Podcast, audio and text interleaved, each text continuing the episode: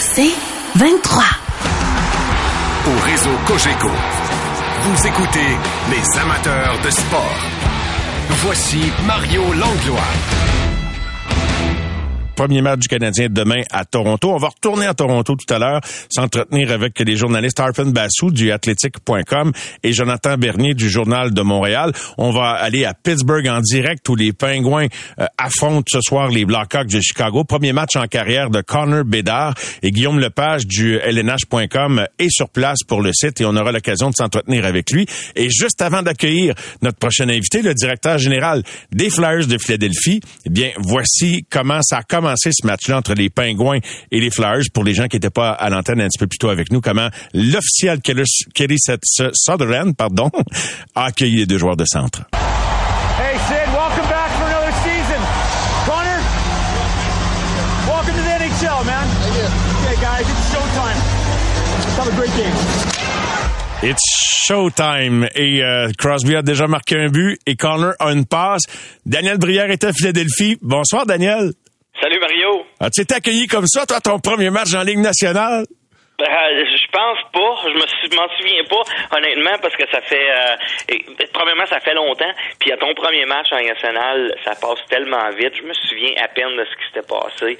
Euh, on dirait que c'est tout se passe à un temps double. Euh, T'as pas le temps de penser à rien. Euh, j'aurais aimé ça. Je regarde en arrière, j'aurais dû en profiter un peu plus de mon premier match. mais euh, mais c'est quand même toute une expérience. C'était le fun de voir ça. J'ai aimé le, le, début de match, euh, l'annonce par Kelly Sutherland. C'était bien fait, hein? Ça a de la classe. C'est showtime, hein? C'est, c'est, tu t'imagines, je sais pas si compte tenu de l'ère, tu sais, de la façon dont médiatiquement c'est joué maintenant avec les téléphones, les téléphones intelligents, tout ça, c'est, c'est probablement l'entrée dans la ligue la plus médiatisée de l'histoire de la ligue. Je dis ça de même, là. Ouais. Hein? Ben probablement que oui, parce que tu sais les, les Connor McDavid, Sidney Crosby, il y avait pas il y avait pas autant d'attention un peu partout comme euh, toute l'information qui est disponible de nos jours. Fait que probablement que oui, j'ai été impressionné là, par par la façon dont euh, Connor Bedard a été capable de, de gérer tout ça euh, depuis qu'il a été repêché le premier au mois de juin. Euh, évidemment qu'il y a bien des équipes qui rêvaient de gagner la loterie puis euh, de, de, de l'avoir, mais pour la Ligue nationale aux États-Unis, parce que les deux dernières grosses vedette à avoir accédé à la Ligue, puis j'oublie peut-être quelqu'un, corrige-moi, là, mais Matthews, évidemment un Américain, mais à Toronto, Conor McDavid à Edmonton. Tu penses-tu que pour la Ligue aux États, je regardais ESPN qui avait des entrevues directes avec Connor Bedard en après-midi, c'est rare qu'on voit des entrevues de hockey. Parle-moi du rayonnement que ça pourrait provoquer s'il est à la hauteur des attentes, évidemment. Ouais, ben écoute, c'est sûr, il y, a, à Pittsburgh, il y a Sidney Crosby aussi qui a passé un, un peu à travers de ça. Euh, mais mais j'avoue, tu sais, Chicago, c'est quand même un très très gros marché aux États-Unis. C'est un gros marché de hockey. Euh, le fait que, que cette franchise-là ait perdu leurs leurs deux super vedettes, euh, en Patrick Kane et Jonathan Taves dans la dernière année, sont très très chanceux d'avoir la chance de mettre la main sur Bédard puis de, de, de repartir un peu à neuf une, une nouvelle génération avec Connor Bedard dans un gros marché comme Chicago. Daniel, tu es sur le point euh, à la barre de l'équipe des Flyers comme directeur général d'entreprendre ta première véritable saison dans ces fonctions-là. Comment tu te sens? Très, très bien, Euh, on a fait beaucoup de changements de notre côté. On essaie de, de, de, de rebâtir euh, la, la, culture euh, qu'on voulait instaurer ici à Philadelphie. Ça avait commencé l'an dernier avec avec John Tortorella, mais on a fait d'autres changements pour pour aller plus en profondeur de ce côté-là. Fait qu'on est on est très très heureux de ça, mais on ne sait pas si si ça va changer tout de suite sur la patinoire cette saison. On va on va en apprendre plus là, sur nos joueurs, mais on va avoir une équipe très très jeunes. Euh, plusieurs espoirs vont avoir la chance de, de jouer. Euh, on a essayé de, euh, de alentour d'eux euh, leur amener de l'expérience, des joueurs qui, qui peuvent les protéger, des joueurs qui peuvent leur, leur donner un peu ce qu'ils ont vécu. Tu sais, je pense à un gars comme Mark Stahl qui, qui a qui a gagné un peu partout ce qui a passé, qui a eu euh, une très très longue carrière euh, pour aider nos jeunes défenseurs. Fait que euh, on, essaie là, de, de leur amener de l'expérience, mais il n'y a pas de doute qu'on va être jeune. Jeune, est-ce que vous parlez, est-ce que vous chiffrez les attentes? C'est quoi le discours avec le public? Tu as annoncé quand tu as pris possession de, de l'équipe, quand tu as pris possession de ton nouvel emploi, que on s'en allait vers une reconstruction. À quoi le public s'attend? Puis vous, à quoi vous vous attendez? Ben, nous autres, ce qu'on a dit à nos fans, c'est ça, oui, on, est en reconstruction, on veut le faire de la bonne façon, euh, mais une reconstruction, ça veut pas dire qu'on va essayer de perdre, euh, faire exprès pour perdre, euh, pour avoir, avoir le meilleur choix au repêchage. On veut essayer de gagner à tous les soirs quand même. On va pousser l'enveloppe on a un entraîneur qui pousse ses joueurs. Euh, on veut donner à nos fans une, équipe compétitive qui va se battre euh, soir après soir. Euh, c'est un peu la promesse qu'on a faite à, nos fans, mais on les, on les a aussi avertis que des fois, il y aurait des décisions qui seraient prises en pensant plus au futur que dans le présent. Puis je te dirais que jusqu'à présent, la, réaction des fans a été très très bonne de ce côté-là. Donc, la gestion d'actifs, on a vu le Canadien procéder à ça dans, deux dernières saisons. Euh, le retour au jeu de Sean Couturier, qu'est-ce que ça veut dire pour euh, votre équipe, lui qui est sous pour de nombreuses saisons encore, Daniel? Ouais, c'est un, c'est c'est un très très gros morceau. C'est une bonne nouvelle. Euh, ce qu'on a vu de lui au camp d'entraînement, parce que comme tu dit, il lui reste encore sept, sept saisons à son contrat. C'est un joueur de centre numéro un. Ils sont durs à trouver. Euh, tu sais, l'an dernier, on a mis des, des jeunes dans des situations pas faciles. Je pense à Morgan Frost et Noah Kate qui devaient affronter les, euh, les meilleurs joueurs de centre de, de, chaque équipe euh, à chaque soir. C'était pas une situation très très facile pour eux. Là, cette année, on, on, on les protège beaucoup mieux avec un Sean Couturier. Euh, pour du côté de Sean, c'est excitant de, le voir, de le voir jouer, d'être capable de, de s'impliquer physiquement, surtout. son camp n'a pas été à, disons, à la hauteur de ce qui était par le passé. Ça va peut-être prendre quelques semaines avant de voir ça, mais je suis convaincu, après l'avoir vu, euh, qu'il va être capable de se remettre puis de revenir à la hauteur là, qui était là, les, les, années passées. Fait que je suis très, très excité puis très, très heureux de, de son camp jusqu'à présent. Il n'a pas joué beaucoup de hockey, évidemment, là, dans la dernière saison. Euh, l'an passé, on l'a pas vu. 29 matchs la saison d'avant, euh, 45 matchs. Je me rappelle pas si c'est des blessures ou si c'est le calendrier COVID. Daniel, tu peux peut-être m'éclairer, mais donc... Un peu des deux. Ouais, un petit peu des deux, hein. Fait que, ma foi du bon Dieu, peut-il redevenir un joueur d'impact, tu penses? C'est approuvé? Oui, moi, je crois que oui. oui? moi, je suis convaincu. Euh, tu sais, Sean, Sean Couturier, euh, c'est un euh, c'est un joueur qui utilise son cerveau. Euh, tu sais, c'est pas nécessairement le, le, plus rapide, euh, le plus fort, mais c'est un joueur très, très intelligent. puis à cause de ça, c'est moi, c'est ça qui me fait qui me permet de croire qu'il va redevenir le joueur qui était. on est très, très excités de ça. tu sais, il est bon sur les mises au jeu, il peut jouer sur l'attaque à 5, euh, il peut tuer des punitions, il peut affronter les meilleurs joueurs de centre euh, adverses à chaque euh, à chaque présence, à chaque soir. ces joueurs-là sont durs à trouver, puis il n'y a pas de doute que du côté du joueur de centre, c'est un peu maigre de notre côté. on a oui, on a Morgan Frost puis Noah Cates, mais après ça, c'était difficile. C'est pour ça qu'on a signé Payling euh, cet été, qui était avec le Canadien il y a quelques années, pour nous aider, là, pour nous amener un peu de profondeur de ce côté-là. Vois-tu quelque chose qui n'a pas exploité, qui pourrait être chez vous avec vous autres, en euh, Ryan Payling, puisqu'on le connaît un peu, c'est intéressant d'en parler? Ouais, ouais, ben écoute, on on était très très satisfait de son camp. Il a été excellent au camp d'entraînement. Il a marqué quelques buts. Euh, ils ont développé une, chimie, lui, Nick Delaurier et Garnett Hathaway.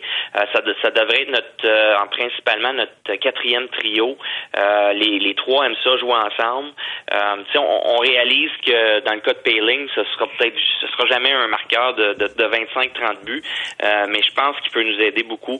Euh, l'an dernier, on avait de la difficulté sur le désavantage numérique qui devrait nous aider de ce côté-là. Il nous amène euh, de la rapidité aussi dans notre alignement. Fait que on, on est très très heureux de l'avoir.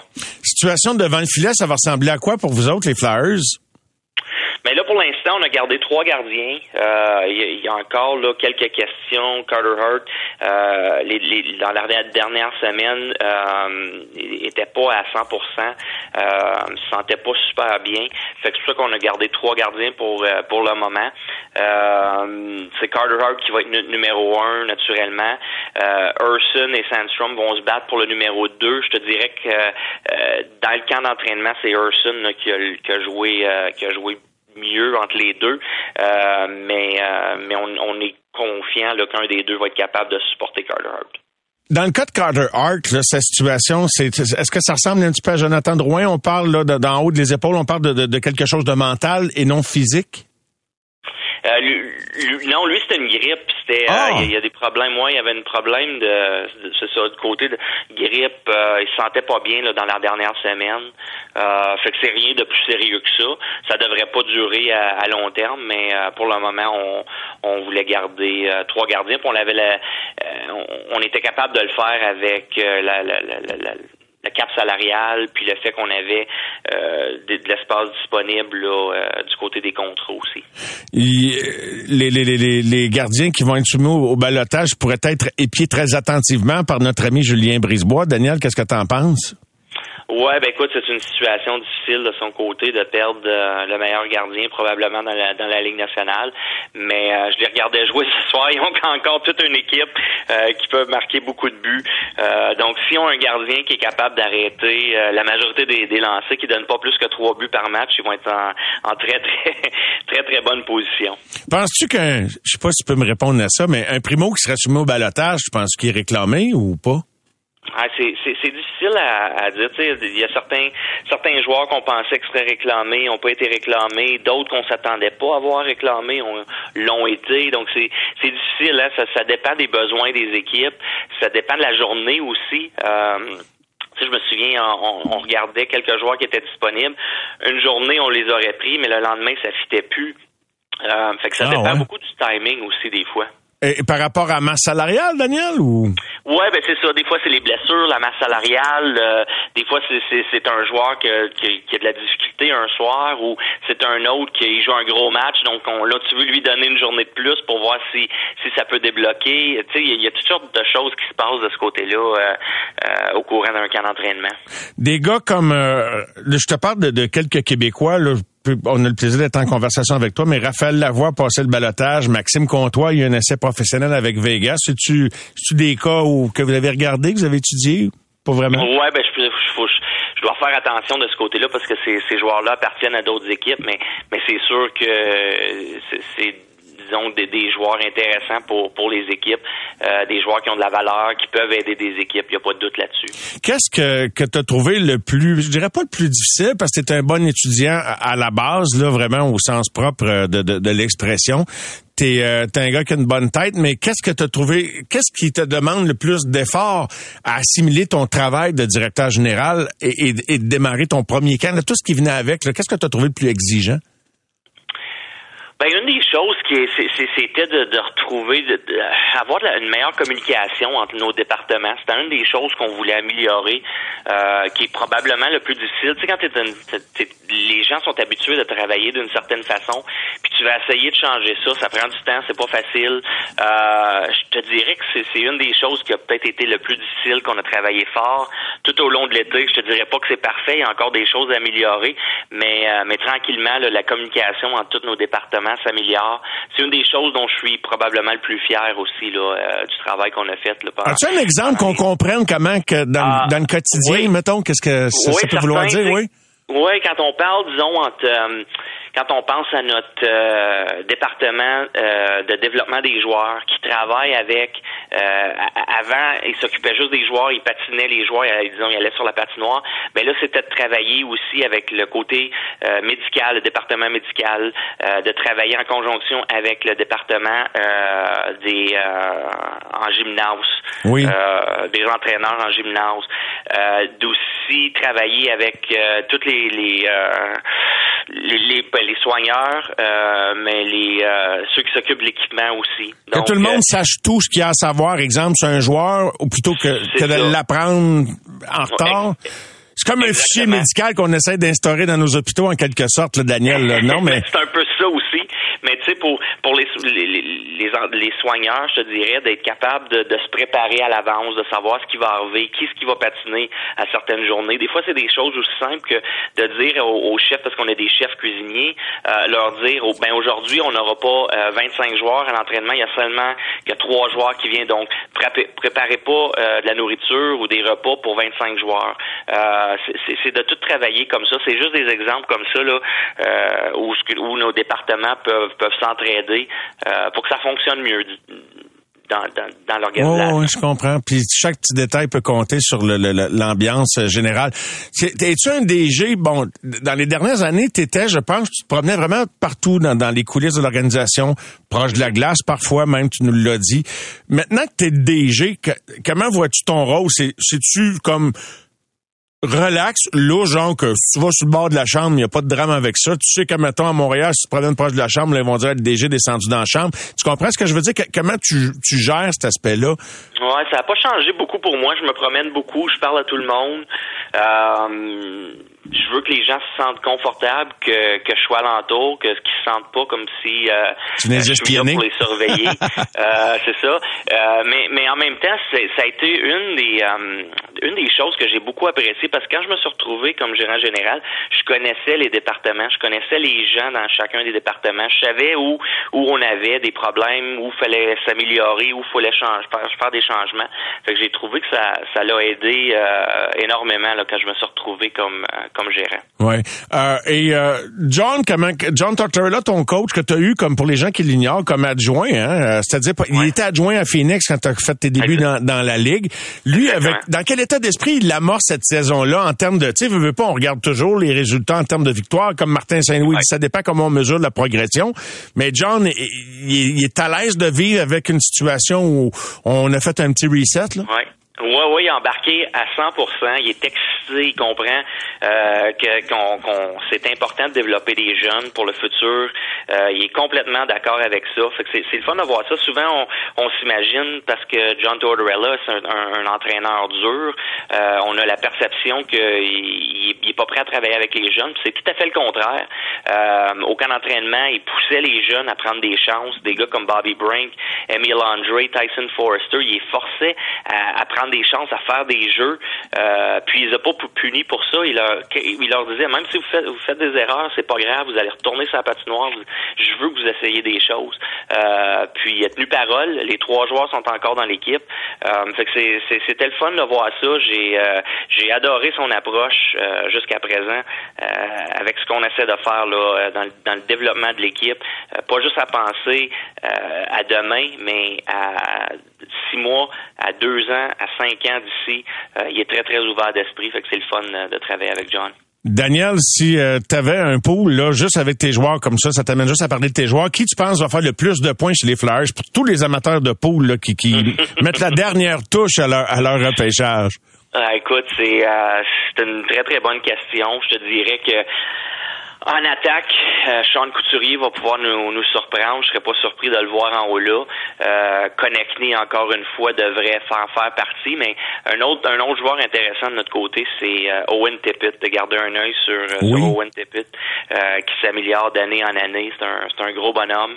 Euh, qu'on est bien bien excité pour dans, dans son cas à lui. Ça a été. Est-ce que ça a été ta première acquisition, ça Tippett, ou je me trompe, Daniel? Non, Tippett, on l'a acquis dans l'échange de Claude Giroux. C'est encore Chuck Fletcher qui a ah, euh, qui était au poste.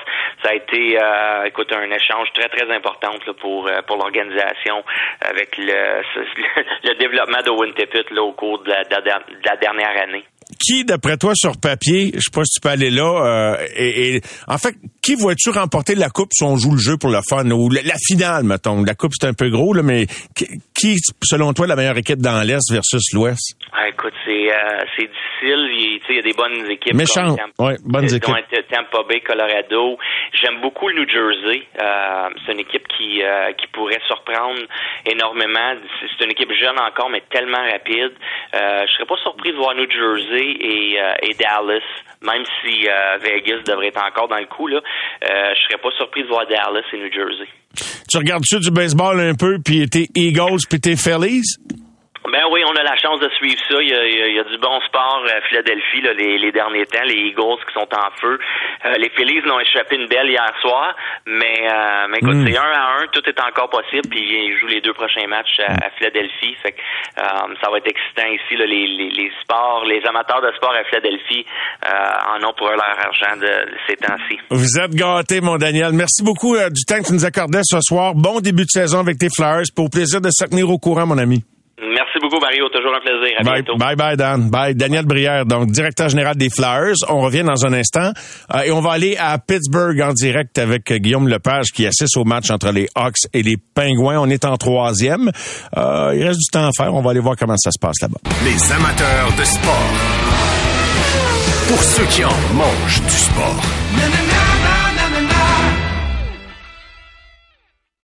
Au réseau Cogeco, vous écoutez les amateurs de sport. Notre prochain invité travaille pour le site lnh.com, nhl.com. Il s'appelle Guillaume Lepage, il est journaliste et euh, il est à Pittsburgh ce soir pour le premier match à vie dans la Ligue nationale de hockey, premier match de saison régulière de Connor Bedard avec les Blackhawks de Chicago. Bonsoir Guillaume. Salut Mario. Alors Guillaume, merci d'être là avec nous. Les Pingouins mènent actuellement 2 à 1. Crosby a marqué un but euh, et Bédard a une passe. Euh, euh, comment t'apprécies le match? Puis est-ce que Connor Bédard joue un bon match à venir jusqu'à maintenant? Oui, absolument. Ça, serait dur de faire mieux là, dans son cas. J'ai euh, compté jusqu'à maintenant, là, avant de, de, de, de, me mettre à te parler. Il avait déjà 11 tentatives de tir au but, donc dont 5 qui avaient atteint la, la cible. Donc, euh, c'est un, un, jeune homme qui, euh, qui prend sa place, visiblement, qui se gêne pas pour diriger des rondelles au filet. Euh, chaque fois qu'il touche la rondelle, c'est euh, la foule est, est, sur le bout de son siège, là, savoir euh, si ils vont assister ce soir à son premier but. Euh, mais non, jusqu'à maintenant, là, Bedard fait tout un travail et c'est l'homme, l'attaquant le plus utilisé par Luke, Luke jusqu'à maintenant. Est-ce que tu es en train de me dire que le public de Pittsburgh aimerait presque le voir contre un but? Ben, au début du match, il y avait quelques huées là, quand il touchait à la rondelle, mais finalement, on semble avoir décidé d'être gentil à son égard. On, on, on l'a eu pas. Puis, euh, bon, quand il y a eu, euh, quand on a annoncé sa passe là, sur le but de Ryan Donato, euh, il y a eu quelques applaudissements. Il y a quand même euh, beaucoup de partisans des Blackhawks ici sur place. Là. Il y a beaucoup de chandails rouges, beaucoup de chandails avec le nom Bédard euh, dans, dans, le dos. Là. Donc, euh, sans dire qu'on qu compte pour les Blackhawks, on espère peut-être assister à un, un, moment historique ce soir. Bon, neuf tentatives de tir, c'est un gars qui prend sa place. Dirais-tu que c'est l'un des meilleurs joueurs sur la glace, euh, toute équipe confondue, ou certainement le meilleur joueur des Hawks? Oui, du côté des Hawks, ça c'est certain. Euh, il est on, on, on, sait qu'il ne sera pas beaucoup entouré cette année. Il y a Taylor Hall qui joue à ses côtés, qui tire quand même son épingle du jeu. Là. Euh, mais, mais du côté des Hawks, on a l'impression que chaque fois que Connor Bedard touche à la rondelle, il est en mesure de créer des choses offensivement. Il crée des revirements aussi, euh, la rondelle à des joueurs des Pingouins, puis il est confronté quand même depuis le début du match. Euh, il est souvent sur la patinoire en même temps que le trio de Crosby, souvent en même temps que le trio de Malkin, et on a des défenseurs de la trempe aussi de Christopher Le Temps et de, de Rick Carson du côté des, des, des Pingouins. Donc, de le voir tirer aussi souvent puis prendre, euh, prendre des, des, chances comme il l'a fait, c'est assez impressionnant pour un jeune de 18 ans qui en est dans son premier match dans la Ligue. Quelque chose qui était assez impressionnant également, c'est l'attroupement médiatique autour de lui aujourd'hui. Puis euh, il avait pas l'air trop énervé, hein? Non, mais Conor Bedard est habitué à ça. Je, je l'ai couvert au championnat mondial junior euh, deux fois, celui de l'été, celui de, de, décembre dernier, et c'était la même chose. Mais je pense qu'aujourd'hui, c'était un des plus gros que j'avais vu autour de lui. Et semble-t-il qu'à Chicago, euh, on m'a dit que toute la ville était euh, euh, au camp d'entraînement des Blackhawks dans les dernières semaines parce que les Cubs, les White Sox, ça va pas très bien, les Bears non plus. Donc, euh, tout le monde se retrouve aux, aux entraînements des Blackhawks et Colin Bédard est évidemment le centre d'attention là-bas. Donc, il semble habitué. Moi, je l'ai trouvé à l'aise ce matin. Là, même, c'est même permis quelques quelques blagues. Euh, Mario, je te compte une anecdote. Il y avait il y avait un caméraman qui était grimpé sur une chaise pour tenter d'avoir les, les meilleures images. Et pendant une réponse de Conor Bédard, a trébuché sur le caméraman devant lui. Donc, ça, ça a causé un peu de chaos euh, autour oh, de ouais. Conor Bédard, mais c'est c'est dire à quel point là, il y, a, y a beaucoup de monde, beaucoup d'engouement, beaucoup d'attention autour de ce, ce jeune phénomène-là. Puis est-ce qu'on lui a fait faire un tour de glace tout seul, comme c'est la tradition avec les recrues quand il est embarqué sur la glace pour le, la, la, période d'échauffement? Oui, avec son coéquipier euh, Kevin Korchinski, le défenseur qui en est tout seul à son premier match. Les deux ont sauté sur la patinoire euh, avec podcast, comme on dit en, en bon français. euh, bon, les, les Blackhawks viennent de marquer mais c'est pas Connor Bedard. Ah, OK, Donc, merci. C'est deux, deux, à deux. Deux à deux, mais oui, euh, Connor Bedard a eu droit à son petit tour d'honneur avant, avant le début du match. Ah, je viens de le voir le but, fait que t'as un bon 20 secondes d'avance sur moi, Guillaume, en, direct. Donc 2-2. Hey, regarde bien ça si ça va pas marquer un but gagnant en prolongation. Ça serait pas les quatre buts d'Austin Matthews à son départ, mais ça serait pas méchant. Crosby, Crosby joue un bon match, ben, comme d'habitude. Oui, Crosby, euh, Crosby a été dominant. Euh, tu sais, la première mise au jeu, on a, on a envoyé Crosby contre euh, Connor Bedard. Euh, Crosby l'a remporté, puis je pense qu'ensuite de ça, il a remporté les sept les sept suivantes contre Connor Bedard. Donc, est en train de donner une leçon aux jeunes au cercle des mises au jeu, mais euh, Bedard a remporté sa première mise au jeu contre Crosby en troisième période. Ben, Guillaume, merci pour cette visite éclair dans l'émission. Pour plaisir de te reparler. Franchement, très, très bon. Puis bonne fin de soirée là-bas. Je sais que tu vas avoir une grosse, un gros après-match. Fait que merci d'avoir été disponible. Merci à toi. Merci. Bye. Guillaume Lepage de lnh.com. De retour après la pause avec euh, nos amis Arpen Bassou notamment et Jonathan Bernier. Euh, on va parler de baseball également. Les amateurs de sport. Pour ceux qui en mangent du sport.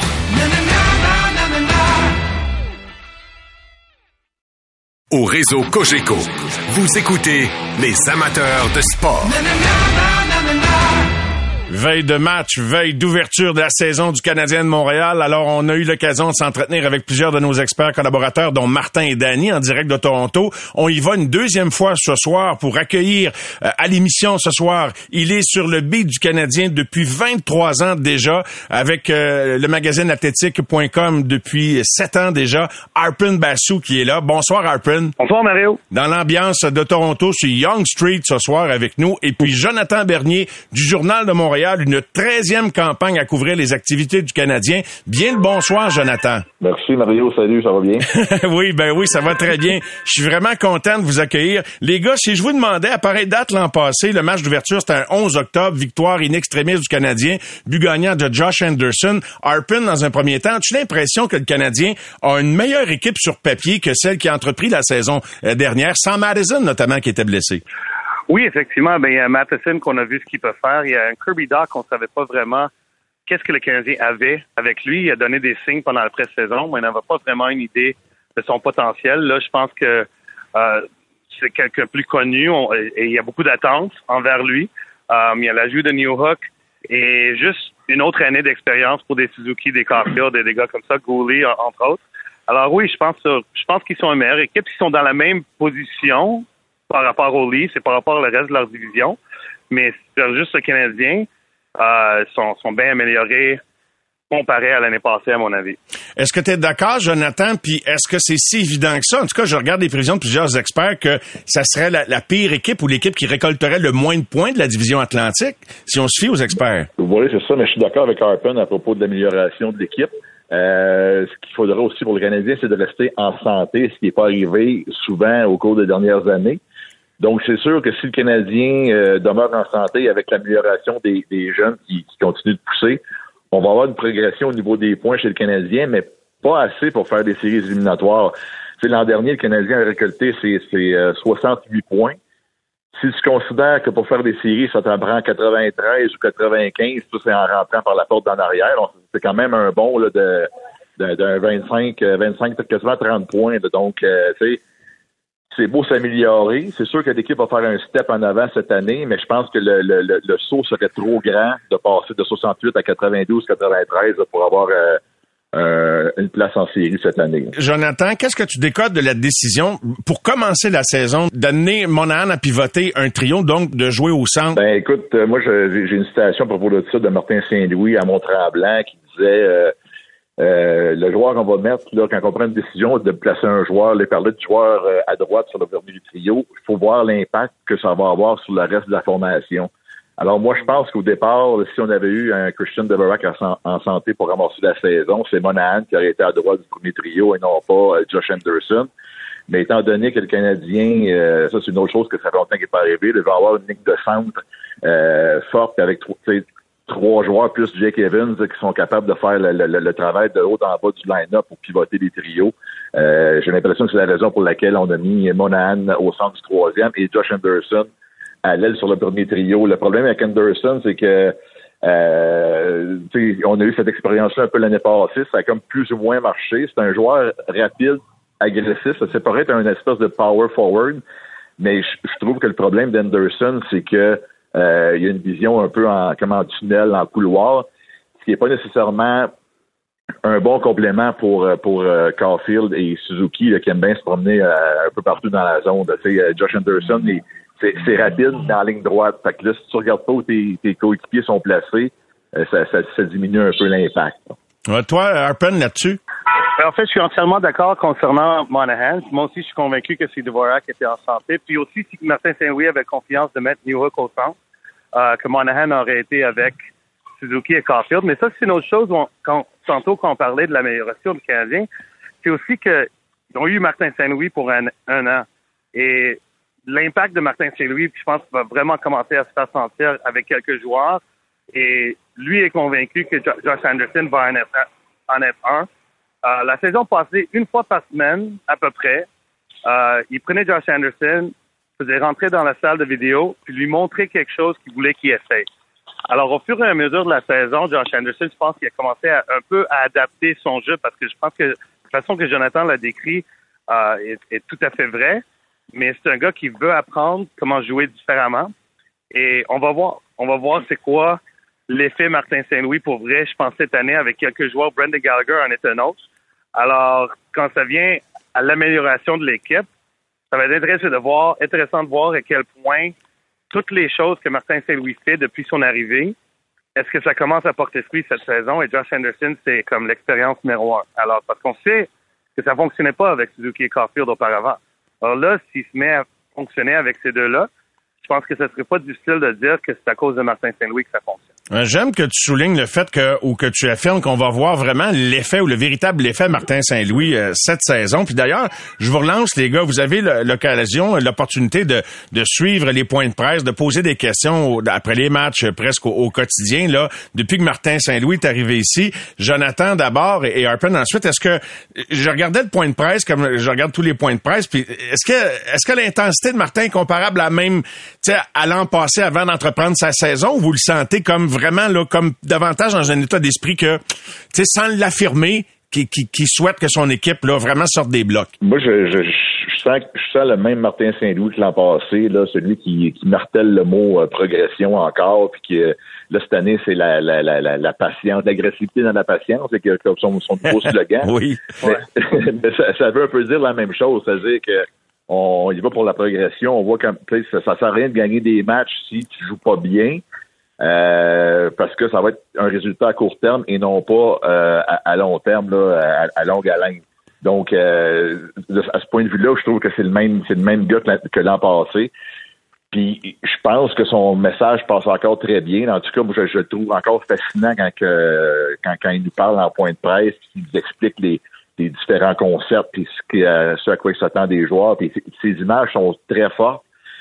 Puis, selon moi, quand tu es un joueur de hockey, c'est le genre de truc que tu aimes te faire dire. Tu aimes savoir des exemples pour comprendre un peu vers où le coach s'en va.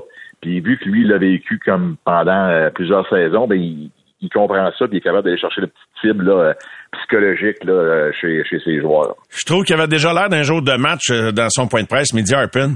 Ben moi, moi, ce que je suis intéressé à voir avec Martin Saint-Louis, mettons que le Canadien reste en santé je pense que même si les attentes externes ne seraient pas très différentes, je pense qu'à l'interne, une équipe en santé, il pense qu'il devrait être plus compétitif. Et Martin croit beaucoup en son équipe et en ses propres moyens comme coach. Alors, s'il reste en santé et continue à perdre des matchs, je serais très intéressé à, voir sa réaction après les défaites. Parce que l'année passée, écoute, à un moment donné, avec la formation qu'il mettait sur la glace à chaque soir, c'était comme, c'était attends, tout le monde s'attendait que le Canadien perd un match. Oui. N'importe quel match donné. Là, s'ils restent en santé, oui, c'est vrai qu'ils sont l'équipe la plus faible de la section, mais je pense qu'à l'interne et dans la tête de Martin aussi, il devrait être capable de battre n'importe quelle équipe. Alors moi, je serais intéressé si on voit un peu plus le feu, pardon pour le bruit là, mais si on voit un peu plus le, le feu de Martin Saint-Louis, le joueur, qui tolérait pas du tout les défaites et qui était vraiment oui. Euh, pas très gentil après euh, une défaite du Lightning. Si on va revoir cette version-là de Martin Saint-Louis après les défaites de cette saison, alors ça, ça, ça va être intéressant à voir parce que les attentes ont beaucoup à voir là-dedans. Et même s'il y a personne d'autre qui s'attend de grand-chose du Canadien, je pense que Martin, il a des attentes quand même raisonnablement élevées. Alors, s'ils sont pas capables de les, atteindre, Euh, je vais être très intéressé de voir ça il va avoir quelle allure après les défaites. Toi, Jonathan, moi, euh, si tu faisais une prédiction, pour enchaîner sur ce qu'Arpin vient de dire, moi, moi aussi j'ai le feeling qu'il va y avoir des petits points de presse un petit peu plus secs cette année. Ben, c'est sûr que c'est un gagnant dans l'ombre, ça, on y enlèvera jamais, là. Euh, puis euh, quand, quand on lui pose des questions qui n'aime pas nécessairement ou qui se sent un peu challengé, on voit que ses réponses sont plus courtes et plus secs. Puis pense que quand même, il a, réussi à gager un peu comment ça fonctionne, euh, la, la vibe médiatique à Montréal, là, mais euh, le connaissant, je serais pas gêné qu'à un moment donné, euh, il fera pas, je pense pas qu'il ferait un show, là, mais euh, qu'il soit plus sec et qu'on voit que dans ses yeux, ça ne va pas son affaire, je pense qu'on pourrait voir ça cette année. Les gardiens de but. Jake Allen va commencer la saison euh, du Canadien devant le filet, selon Martin Saint-Louis, et c'est lui qui va donner demain la meilleure chance à son équipe de gagner. Il faut dire qu'il y a des bons souvenirs quand tu penses à Jake à, Toronto. C'est lui qui était là devant le filet l'an passé pour la première victoire de la saison régulière. C'est lui qui était là la semaine dernière également pour le match remporté à Toronto. Mais je vous demande, Jonathan, as-tu l'impression que Samuel a pas eu une performance convaincante aux yeux d'Éric Raymond puis de Martin Saint-Louis dans le dernier match préparatoire? Ben, de un, oui. Samuel, euh, moi, je trouvais qu'il boxait le puck, euh, qu'il boxait la rondelle un peu dans le match contre les sénateurs. Euh, L'autre chose, c'est que euh, les, gardiens l'ont mentionné pendant le camp d'entraînement qu'il manquait un peu de répétition. avec six matchs sur concours, on peut le comprendre. Puis là, si tu regardes si tu regardes euh, le calendrier préparatoire, tu Jake Allen, là, le dernier match qu'il a gardé, c'est euh, il, y a, il y a huit jours, si je ne me trompe pas, le 2 octobre.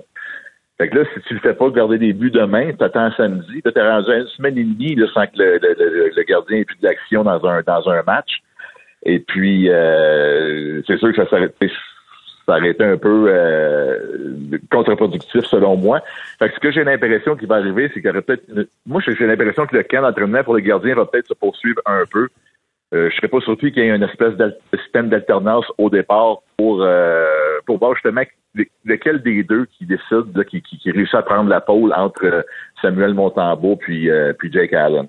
Compte tenu du grand respect que Martin Saint-Louis ou de la façon dont il traite ses vétérans, je suis pas surpris que Jake Allen commence la saison devant le filet. Mais Harpen, toi, penses-tu c'est une décision à laquelle tu t'attendais? Puis on va régler ça comment le ménage à trois? Mais honnêtement, je pense que le ménage à trois est intéressant étant donné la prestance des deux autres gardiens de, Jake Allen et Samuel Montembeau pendant le camp d'entraînement. Écoute, ni l'un ni l'autre a été super convaincant. On s'entend là on peut s'entendre là-dessus. Je pense mhm. que Samuel, il en a donné comme un mauvais but par match, pas mal, qui a joué. Euh, Jake Allen n'était pas meilleur.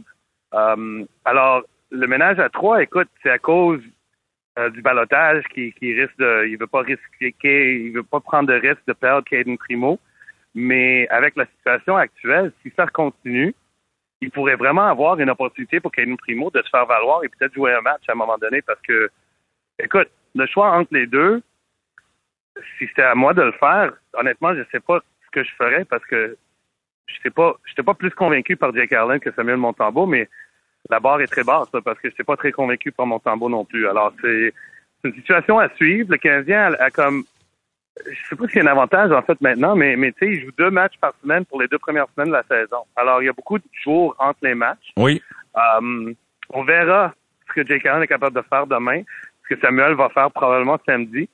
Mais si ça s'améliore pas d'un bord ou de l'autre, ça ne me surprendrait pas du tout si Ken Primo euh, fait un départ assez assez tôt dans la saison que, qui n'était pas attendu parce que il est avec l'équipe juste pour des raisons techniques en ce moment. C'est de la gestion d'actifs également, considérant ce que vous avez observé, ce que nous avons tous observé, que personne n'a damé le pion à l'autre devant le filet.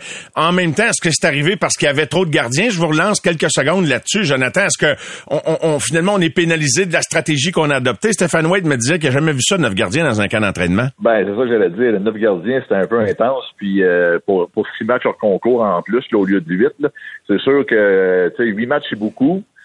Mais 6, quand tu as plusieurs gardiens, il y en a combien qui ont vu de l'action? Je pense que ce sont 5 gardiens qui ont vu de l'action, le 4 ou 5 gardiens qui ont vu de l'action dans les matchs en concours. Moi, j'aurais été pour euh, tu donnes une chance à des, des, plus jeunes au départ, puis pour tes, tes, tes quatre derniers matchs, tu y vas avec tes, tes deux réguliers ou tes trois réguliers, sont inclus Kaden Primo dans, dans, dans, euh, dans, le, dans le mix, là, parce que sinon, euh, ça fait pas beaucoup d'action pour chacun d'eux. Harpen, euh, le mot de la fin, mon cher. Mais écoute, le Canadien, c'est pas la seule équipe qui garde trois gardiens cette année.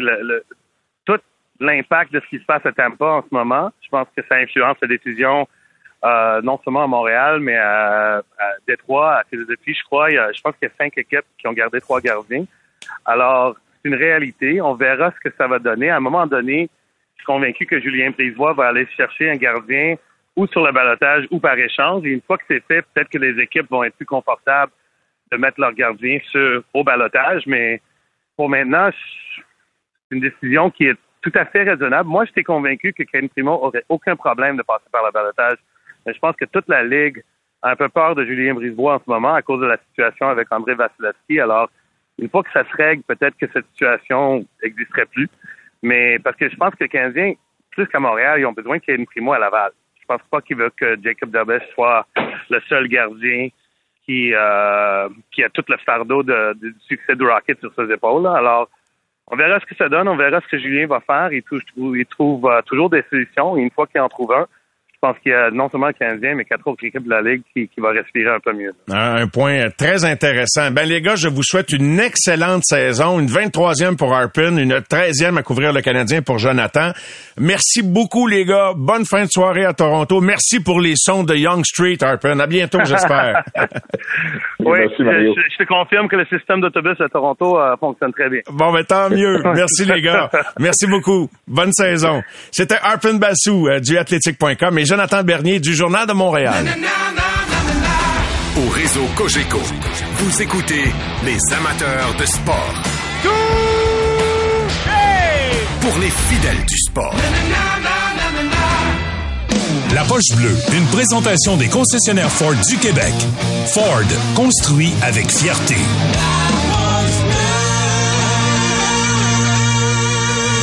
Avec Guillaume Latendresse. Salut Guillaume. Salut Mario. Ça fait-tu longtemps que t'as pas vu un vent, un boss d'excitation euh, à, à, à, quelques heures? Là, c'est commencé le match, mais des, des, des débuts dans la Ligue nationale d'un joueur comme Connor Bedard? Ah non, j'étais euh, j'étais excité justement, j'étais après écouter ça, là, tu sais, puis au-delà de au-delà du début de Connor Bedard, moi ce que j'aime aussi, c'est que première mise en jeu, c'est euh, contre Sidney Crosby. Puis l'arbitre, as entendu, euh, c'est Kelly Sutherland, je pense qu'il est là, puis il dit... Non, hey, dis-le moi parce que je t'en onde, évidemment, fait que c'est toi qui vas me le dire. Il dit Hey Connor, welcome to the NHL. Wow. tu l'entends au micro super bien, t'as Crosby d'un bar, Bedard, pour être prêt pour la mise en jeu. Je trouve que je trouve que c'est le scénario euh, rêvé. Puis je sais pas si la Ligue nationale avait prévu ça comme ça, là, mais euh, je trouve que c'est quelque chose d'assez exceptionnel que le joueur euh, générationnel des 15 dernières années s'en va puis euh, accueille le prochain dans le fond dans un match comme ça. Puis c'est un grand match aussi pour les Pingouins là. Euh, Martin Crosby le temps, je pense qu'ils battent le record là, de tout sport confondu pour le nombre d'années à jouer un trio ensemble. Euh, je pense qu'ils ont battu Derek Jeter au New York, aux Yankees, quelque chose comme ça. Là, fait que c'est vraiment une grosse soirée là, du côté de Pittsburgh. Mais depuis le temps qu'on en parle, c'est drôle à dire. Puis là, je, je veux pas dire rien de, de, de, de que, que, je veux pas m'envoyer dans le champ moi-même. Mais tu sais, je regarde le buzz autour de Bédard. C'est vrai qu'on oublie vite. Matthews, il y avait un buzz qui le précédait, puis surtout qui marque quatre buts son premier soir. Là, ça s'est déchaîné. Mais McDavid, euh, trouves-tu qu'il y a encore un buzz autour de McDavid et Matthews, en fait? Puis était-tu temps qu'il arrive un autre superstar, puis on dirait qu'il va être à la hauteur, lui? Oui, c'est certain qu'on avait besoin de, de, de superstars nouvelles dans la Ligue nationale. Tu sais, le problème pour moi de Connor Bedard, c'est qu'il joue les Oilers Edmonton. Puis euh, c'est exactement De McDavid, ça. tu veux dire? Euh, McDavid, excuse-moi, puis Matthews de son côté, euh, c'est qu'il joue aux Leafs de Toronto. Oui, c'est un gros marché où c'est hyper populaire, mais je veux dire, aux États-Unis, c'est peut-être pas, euh, c'est pas Chicago, c'est pas Los Angeles, c'est pas New York. C'est fait que pour le Canada, c'est énorme, mais si tu compares à un marché comme Chicago et Bédard, je pense qu'on se retrouve avec quelque chose de beaucoup plus gros. Là. Ouais, puis c'est sûr, je me mets à la place d'un gros show de sport à New York, à Chicago, n'importe Ah oui. où, à ESPN, là, les shows de jour qu'on a à la télévision.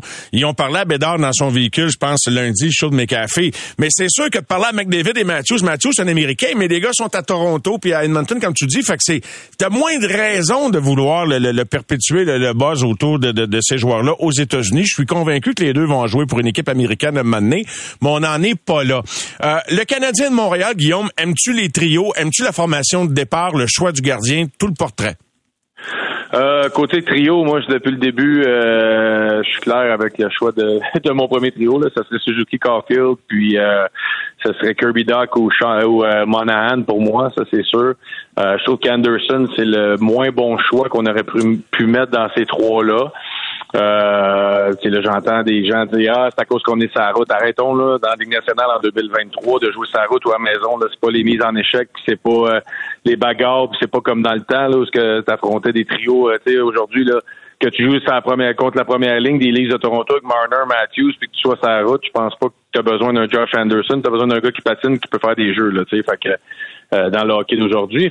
Moi, je trouve puis espérons qu'il va avoir du succès. Anderson, puis au final, si on va au mérite, euh, Josh Anderson a connu un super camp. Il mérite peut-être d'avoir la première audition. Je suis content que tu le euh, dises, parce que c'est vrai. Exact. Exact, il mérite. Après ça, euh, côté gardien, un peu la même chose. Je pense que c'est pour tasser Jake Allen, il fallait que Samuel Montembeau connaisse un camp, un excellent camp, puis il a connu un camp médiocre, puis peut-être même un peu en bas de médiocre. pour le peu de glace qu'il y a eu, tu sais. Exact. Pour le peu de glace, il n'a pas fait la différence pour moi pour montrer qu'il méritait d'être premier. Puis en même temps, peut-être qu'il va se retrouver avec le premier match au Centre Bell début de saison. C'est une bonne nouvelle. C'est une bonne nouvelle pour lui aussi. Fait de ce côté-là, j'ai pas de problème. Le seul bémol que j'ai, c'est que Raphaël Harvey-Pinard se retrouve sur, le quatrième trio. Je trouve qu'il a été hargneux, il a été fougueux, il a, eu, il a mis de l'intensité dans son camp d'entraînement. Euh, je trouvais pas qu'il méritait de commencer peut-être sur le quatrième trio, mais c'est la réalité quand tu as des Gallagher, tu as des Pearson, tu as des joueurs comme ça qui sont dans la hiérarchie avant lui. Je l'ai vécu moi aussi, Mario, avec le Canadien. Euh, quand euh, Chris Higgins était blessé, j'avais eu, je pense, 9 points en 11 matchs avec Sakou et Alex Tanguay. Puis le douzième match, avec Chris Higgins était prêt à revenir. Qu'est-ce qu'on a fait? Ben, on m'a renvoyé sa carte, puis je suis retourné, puis Chris Higgins a pris ma place. C'est ça la réalité. Ben, euh, effectivement, donc l'aspect business, l'aspect hiérarchie, mais disons que je vais quand même donner euh, le bénéfice du doute au coach, en ce sens que Danny Dubois dit quelque chose que j'ai bien aimé tout à l'heure. Il dit personne ne vit sur son passé chez le Canadien ce début de saison, mais en même temps, il y a des chaises. Je prends le principe des chaises, puis tu sais, Raphaël a goûté au premier trio avec Suzuki Caulfield. On sait ce qu'il peut faire à, bien des endroits. Mais je pense qu'il replace tout le monde dans une chaise, comme Samuel qui commence pas la saison, voulant dire, ben, allez la chercher, l'autre chaise. C'est pas, pas un petit peu ça qui se passe. Puis j'ai pas ça, moi. Ouais, je suis pas, euh, je suis d'accord et non en même temps, dans le sens que, à un certain moment donné, euh, si on a donné un contrat de Gallagher de 6 ans à ce montant-là, c'est parce qu'il a fait des bonnes choses dans le passé. Ton passé doit quand même te suivre à quelque part. Euh, peut-être que pour Hervé Pinard, son passé qu'il suivra, c'est que dès que quelqu'un va avoir une léthargie, c'est lui qu'on va monter tout de suite. Puis c'est peut-être là que son passé va être important pour lui. Euh, c'est certain que c'est un gars qui n'a pas énormément d'expérience dans la nationale. Tu recommences un camp, tu as des vétérans, faut que tu donnes la chance à tout le monde. Faut que tu mettes tout le monde heureux en début de saison. Ça, c'est certain. Mais de le mettre sur le troisième trio, je trouve ça quand même, euh, sur le quatrième, je trouve ça quand même je trouve ça quand même beaucoup, mais connaissant Hervé Pinard, il va trouver une façon de se démarquer puis de, de remonter dans, le, dans la Ouais, moi je pense que ça durera pas bien bien longtemps. Je pense que c'est comme un croquis plus qu'un plan de match euh, qui est gravé dans, dans sur une plaque de ciment ou sur une étoile sur le Hollywood Boulevard. Je pense que ça va je pense ça va bouger énormément mon Guillermo. Euh, 31 victoires cette euh, la saison dernière, beaucoup de blessés. Le Canadien devrait être capable de se rapprocher du 38-40 victoires s'il n'y a pas de blessés ou je fabule. Ben, je ne sais pas en nombre de victoires ce que ça représente, 38-39 victoires au niveau du classement général, très honnêtement. Pour te donner une idée, dernière place, série dans l'Est, 92 points, 42 victoires, Floride l'an passé dans l'Ouest, 46 victoires, 95 points, Winnipeg dans l'Ouest. OK, bon, mais c'est quand même beaucoup, là, 38-39 victoires, mais en même temps, si t'es pas en série, moi je pense que le problème du Canadien, c'est sa division. Là. On se retrouve dans la grosse division. Euh, je vois pas comment on va finir en dehors de septième ou huitième position dans cette division-là. Euh, ça va être extrêmement difficile. Je vois le Canadien dernier de l'Atlantique. Fait que euh, de ce côté-là, ça va être euh, ça va être difficile après ça espérer aller chercher 40 victoires. C'est quand même pas loin de jouer 500. C'est beaucoup. Euh, je regarde des équipes autour à quel point ils sont améliorés, à quel point ils sont meilleurs. Je pense que le Canadien, ça va être encore une fois, euh, on va être un peu mieux. Là. On a quand même de Caulfield qui est revenu en santé. On a encore euh, Matheson qui a pris confiance. On a Suzuki qui a connu une grosse saison. Mais ça va être encore difficile le Canadien. Euh, beaucoup de monde parle de la possibilité que Caulfield en marque 50. C'est cute, mais c'est faisable? Tu penses qu'il va, sans, sans, le faire au détriment comme Martin Saint-Louis le souhaite de son jeu défensif, vois-tu ça à l'horizon ou tu penses que là, c'est correct, on y va toutes sortes de prédictions, c'est un peu, un peu plus, c'est moins pas trop réaliste? C'est un début de saison. Là, tout le monde est euh, tout le monde est excité, mais euh, aller sur un site de Paris puis euh, mettez de l'argent là-dessus, puis je suis certain qu'il y en a plusieurs qui changeraient leurs données. Mais, mais je pense que de mon côté, je m'en tiens encore à 40. Je pense que Caulfield, c'est un marqueur de un but ou deux matchs. C'est un gars de 40 buts. C'est un gars de tout marqueur est quand même un gars de séquence. Je pense que pour Caulfield, ça va être un peu la même chose que tous les marqueurs qui ont passé à travers la Ligue nationale. Mais 40 buts, je pense que c'est extrêmement raisonnable pour lui. Est-ce qu'un jour il va en marquer 50? Ça reste à voir. Là. 50 buts, c'est euh, c'est énorme. Je le souhaite quand même, mais, mais je pense que pour l'an prochain, 40, ça c'est raisonnable. 82 matchs d'une saison régulière. Qu'est-ce qu'il y a donc euh, de, de, si spécial qu'un premier match de saison ou ton premier match local? On le vit tous comme un match des séries, Guillaume. T'es passé par là. Ah, moi je me rappelle, mon premier match c'était contre les Sabres de Buffalo, puis mon deuxième, je pense, c'était les Leafs de Toronto. Puis je me souviens juste d'avoir dit, oh, que c'est donc bien dur. Ah oui? ah oui, j'avais fini le match, puis je pense pas que je pense j'avais joué 8 ou 9 minutes, j'avais fait OK, c'est vraiment une coche. Là. Tu sais, je partais du junior à la Ligue nationale, puis juste l'intensité de me dire hey, c'est 82 matchs demain, c'est certain là, que c'était quand même une rivalité. Euh, Buffalo peut-être un peu. Bien Buffalo dans ces années-là, c'était les grosses années, là, c'était Brière, Drury, euh, il y avait Eck, il y avait euh, il y avait il y avait beaucoup de bons joueurs, fait que euh, pas Emski, je me à finir Genov, mais fait que je me souviens que j'étais rentré dans, le, dans la chambre, j'avais fait OK, on est allé chercher deux points, je pense à Toronto à Buffalo, j'ai dit OK, pour faire des séries, il faut aller en chercher encore une bonne gang, puis c'était vraiment rapide, vraiment physique. J'avais Fait que déjà, le les premiers dix matchs d'une saison régulière, c'est très loin des derniers dix matchs d'une saison régulière. T'es es conscient de ça. Nous autres, on le voit, on l'a pas vécu, mais fait que donc, le premier match d'une saison régulière, c'est plusieurs coches au-dessus de n'importe quel match de saison préparatoire. Vraiment, là. Ah, ben oui, ben oui, ben oui, ben oui. Ben il n'y a pas de, comparaison. Non, il n'y a pas de comparaison. Ben non, ben oui, oui, les derniers matchs, c'est quand même un alignement presque complet, là. Mais, euh, mais non, il y a l'intensité à double, là. C'est complètement fou, là. Moi, je me souviens, je parlais souvent avec José Théodore dans ce temps-là. Puis, euh, j'ai demandé à chaque match en concours. On est-tu pas loin, là? Non, non. Inquiète-toi pas, le kid. Laisse faire ça, là. OK, on est-tu pas loin? Non, non, laisse faire ça. Tu comprends. Tu vas comprendre le premier match, puis tu comprends assez vite. Puis chaque début de saison est excitant pour un joueur parce que, tu sais, mettons, je prends mon exemple. À 19 ans, tu commences dans la ligue. C'est excitant. Connaître un peu comment ça se passe. C'est quoi la Ligue nationale? Les voyagements, aller sur la route. La deuxième année, là, tu veux performer, là, tu veux essayer de prendre ta place, essayer de t'imposer. Après ça, comme moi, après ma quatrième année, je suis rentré avec le Wild. Là, tu veux faire une grosse différence, tu veux marquer. Fait que là, ton 10 premiers matchs, que quand tu es recru, quand tu veux t'implanter, ou quand tu viens de faire 27 buts, ben là, faut que tu performes, puis là, tu as des attentes, puis tu as le monde qui pense que tu vas faire autant. Fait que là, chaque début de saison, il y a quelque chose, puis pour un marqueur, c'est extrêmement difficile mentalement parce que le premier but, il est dur à aller chercher, puis quand il est passé, ça fait du bien au niveau de la confiance. Puis après ça, on dirait que tu es parti. Mais le premier, moi, c'était toujours long à aller chercher. Euh, dans mes débuts euh, de, carrière. Fait que je dis ça. Puis je pense qu'en 2010, on avait joué le premier match en Europe. C'est moi qui avais marqué le premier but de la Ligue en 2010, je pense. Ah oui, c'est bon ça. C'est ouais, Kucherov cette année. J'ai un beau souvenir quand même. Ouais. Ben ouais, 2010, on jouait contre Caroline. Euh, je pense que c'était à Helsinki en Finlande. Puis j'avais marqué le premier but de la Ligue. C'est le fun. C'est un détail, mais c'est cool pareil. Ben, voyons donc, je comprends que c'est cool. Guillaume, ah c'est parti. Bon hockey ce soir. Tu vas regarder ça jusqu'à tard, j'imagine. Et puis, on se reparle avec grand plaisir jeudi en duo avec Maxime. Yes, sir. Salut, mon chum. Donc, le Canadien sur nos ondes demain, l'avant-match à compter de 18h30. Je serai là après la rencontre. Antoine Roussel va participer d'ailleurs à l'après-match et on aura droit à son analyse. Au réseau Cogeco, vous écoutez les amateurs de sport. C'est 23.